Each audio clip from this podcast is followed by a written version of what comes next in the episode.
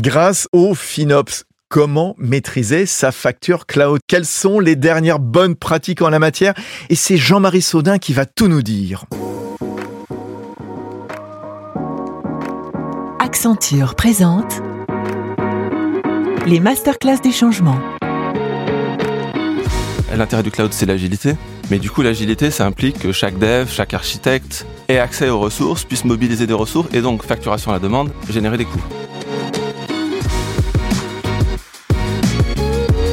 Podcast en partenariat avec Radio Classique pour exploiter tout le potentiel du changement. Nous, on est assez convaincus que le FinOps, c'est une culture, c'est quelque chose qui est assez diffus et qu'une entreprise mature sur le cloud en termes de FinOps, une entreprise qui a réussi à déléguer autant de sujets que possible au niveau très opérationnel parce qu'il n'y a personne qui connaît mieux son application que le responsable applicatif, par exemple. Fabrice Lundi. Bonjour Jean-Marie Saudin. Bonjour. Vous êtes directeur FinOps chez Gecko, qui fait partie d'Accenture. Quelle est votre mission? Je, m'occupe du FinOps chez Accenture. Euh, j'ai un background de direction financière et euh, dans, l'IT et j'ai décidé il y, a, il y, a, deux ans de me réorienter vers quelque chose de plus appliqué, euh, euh toujours en lien avec la finance et toujours en lien avec l'IT. Et concrètement, c'est le FinOps, ça s'applique euh, sur le cloud public principalement. Et c'est l'objet de la discussion à venir. Alors de quoi parle-t-on aujourd'hui dans cette masterclass du changement que propose Accenture? La maîtrise de la consommation et de la facturation du cloud. Oui, le cloud, Jean-Marie, qui est de plus en plus utilisé par les entreprises. Oui, effectivement. Alors, euh, Accenture fait, des études. On voit que plus de 90% de nos, clients utilisent le cloud à plus ou moins grande échelle. Euh, ils le font pour, pour différentes raisons, souvent en fonction des, profils. Ça peut être des raisons plus, plus techniques, ça peut être des raisons business, de euh, time to market, c'est-à-dire le temps euh, qu'il leur faut pour euh, développer une application et la mettre en production. Ça peut être aussi des raisons de standardisation, c'est-à-dire euh, avoir des infrastructures identiques qui permettent de déployer de manière industrialisée, euh, optimisée, automatisée euh, ces infrastructures. Et puis il y a les aspects financiers aussi, souvent.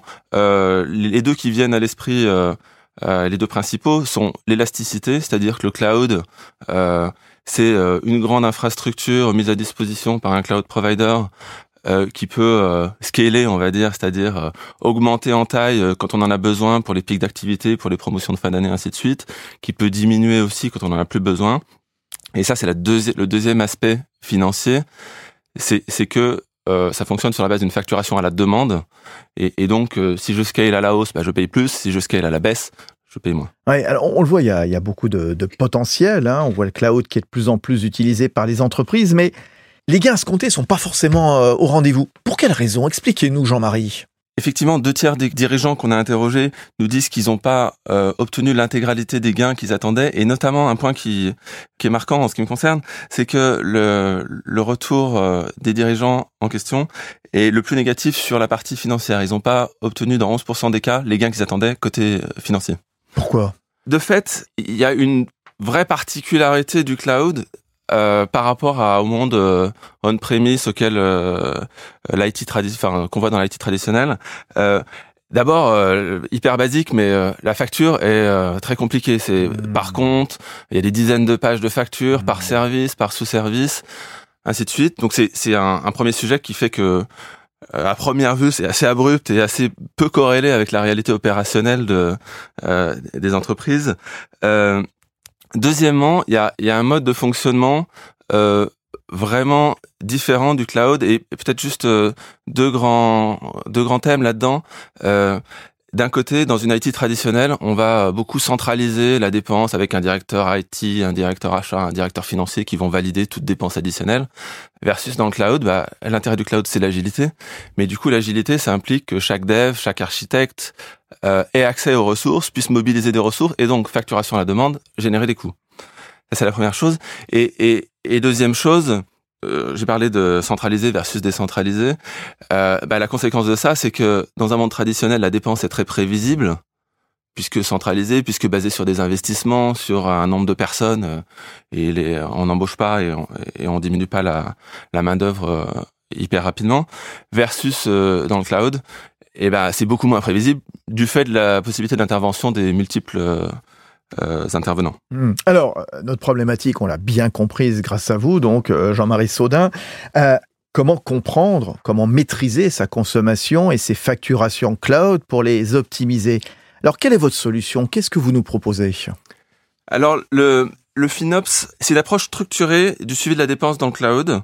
Et à la base de ça, euh, il y a forcément, forcément la, une bonne, avoir une bonne visibilité, une bonne compréhension de sa dépense, afin d'être capable de l'optimiser et de réaliser un, un bon compromis. On n'est pas juste dans l'optimisation, mais vraiment dans le compromis entre euh, coûts financiers et, et, gains opérationnels. Vous pouvez nous donner des, des exemples, euh, Jean-Marie Saudin? Oui, bien sûr. Alors, on, on a euh, trois grandes catégories de clients, je vais, je vais, je vais dire. Euh, D'abord, des, des clients qui euh, qui n'ont pas passé le pas du cloud encore, qui se disent que il y, y, a un vrai sujet et qui, qui envisagent des, des mouvements potentiellement assez massifs vers le cloud. Et ces clients-là, leur, leur besoin immédiat, c'est de se dire, OK, je, je connais exactement ma dépense aujourd'hui, je vais passer dans ce monde qui est un peu inconnu, aidez-moi à prédire cette dépense, première chose. Et puis aidez-moi à me rassurer. J'ai entendu ce que vous avez dit juste avant. Euh, cette dépense un peu imprévisible avec tout le monde qui peut y toucher, ainsi de suite. Aidez-moi à me rassurer sur le fait que euh, je saurai la maîtriser dans l'avenir. Donc mettre en place euh, la bonne gouvernance, les bons KPI pour être sûr que j'attends pas la fin de l'année pour relever les compteurs et me rendre compte que euh, j'ai, pas du tout atteint mon business case. Donc première catégorie.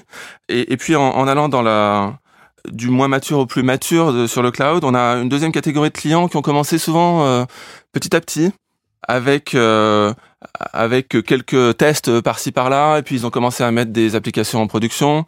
Euh, et puis au final ils se rendent compte que que cette facture qui était euh, l'épaisseur du trait euh, dans leur bottom line euh, au début n'est plus l'épaisseur du trait ou le trait devient un peu trop épais.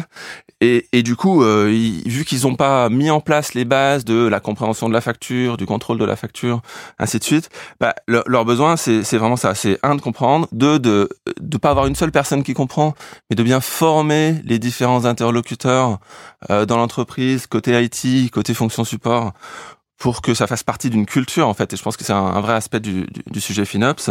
Et puis mettre en place les tableaux de bord euh, euh, et, souvent puisque euh, la, facture n'a pas été suivie précisément sur une certaine période mais il y a un certain nombre d'optimisations qu'on peut mettre en place euh, en quelques jours quoi sans, vraiment avoir d'impact opérationnel et c'est souvent assez significatif. Et puis donc une troisième catégorie de clients qui sont des clients qui eux sont plus matures, ont déjà euh, migré euh, assez massivement vers le cloud. Par contre, se, retrouvent euh, souvent un peu, pas forcément débordés, mais en tout cas, ils se retrouvent face au challenge de de la volumétrie. Euh, une, bah, je parlais de la facture cloud. Euh, la facture est facturée euh, par service, avec plusieurs unités d'œuvre par service potentiellement, à la minute, à la seconde, à l'heure, en fonction des services. Donc une, le détail d'une facture cloud, c'est quelques millions, voire quelques dizaines de millions de lignes. Donc à analyser, il faut, il faut, il faut s'être outillé pour ça. Et, et avoir mis les, donc avoir mis les outils pour identifier les problèmes, et, et, pour les corriger.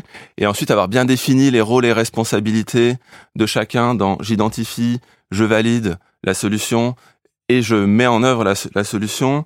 Euh, avoir euh, défini les KPI pour pour le bon suivi, pour la bonne remontée à la direction générale, et ainsi de suite. Et c'est là-dessus qu'on va qu'on va aider nos clients. Donc, en conclusion, on a bien compris la nécessité de ce FinOps. Ouais, en conclusion, je pense que euh, une partie des, des expériences euh, douloureuses des, des, clients sur l'aspect financier est due au fait qu'il n'y a pas eu cette, cette idée du FinOps euh, qui, qui est arrivée euh, dès, le début. Et donc, je conseillerais à, à tous les clients d'avoir ça en tête. C'est pas c'est pas la première chose. Il faut construire les applications, il faut les mettre en production, ainsi de suite. Il faut que ça marche. Néanmoins, avoir ça en tête, former les gens un minimum pour avoir un vernis FinOps, ça c'est le premier point. Euh, le deuxième point, je dirais euh, une des difficulté dans la mise en place du FinOps, c'est que ça rentre pas dans une fonction, dans un cadre hyper particulier. Donc c'est pas le job d'un financier, c'est pas le job d'un responsable IT, c'est pas le job d'un architecte. C'est un mix de tout ça. Et donc euh, bien garder ça en tête, pas garder ça euh, sur une seule personne, euh, la responsabilité sur une seule personne, mais essayer de former les différentes fonctions et peut-être un petit message pour mes camarades financiers. je pense qu'on a une vraie valeur ajoutée nous sur ce sujet-là en termes de comment on suit ça, comment on définit les KPI, mais ça implique un, un petit effort de compréhension de l'IT qui est derrière, euh, puisque euh, une ressource égale un prix et, une ligne dans la facture et on peut difficilement comprendre la facture si on n'a pas compris le, fonctionnement technique. Et puis un dernier point, euh, on a vu parfois des clients tenter une hyper centralisation du sujet, c'est-à-dire avec une personne, une équipe en centrale qui gère tout ça.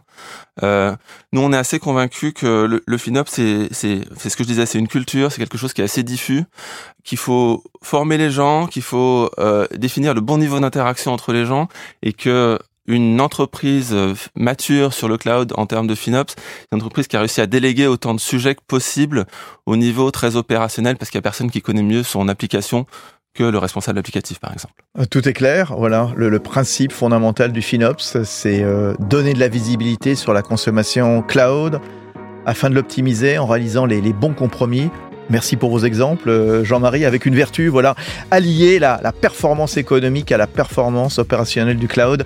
Merci Jean-Marie Saudin. Merci, à bientôt. Directeur FinOps chez Gecko, qui fait partie d'Accenture. Et nous, on se retrouve vite pour une autre masterclass du changement, toujours avec Accenture.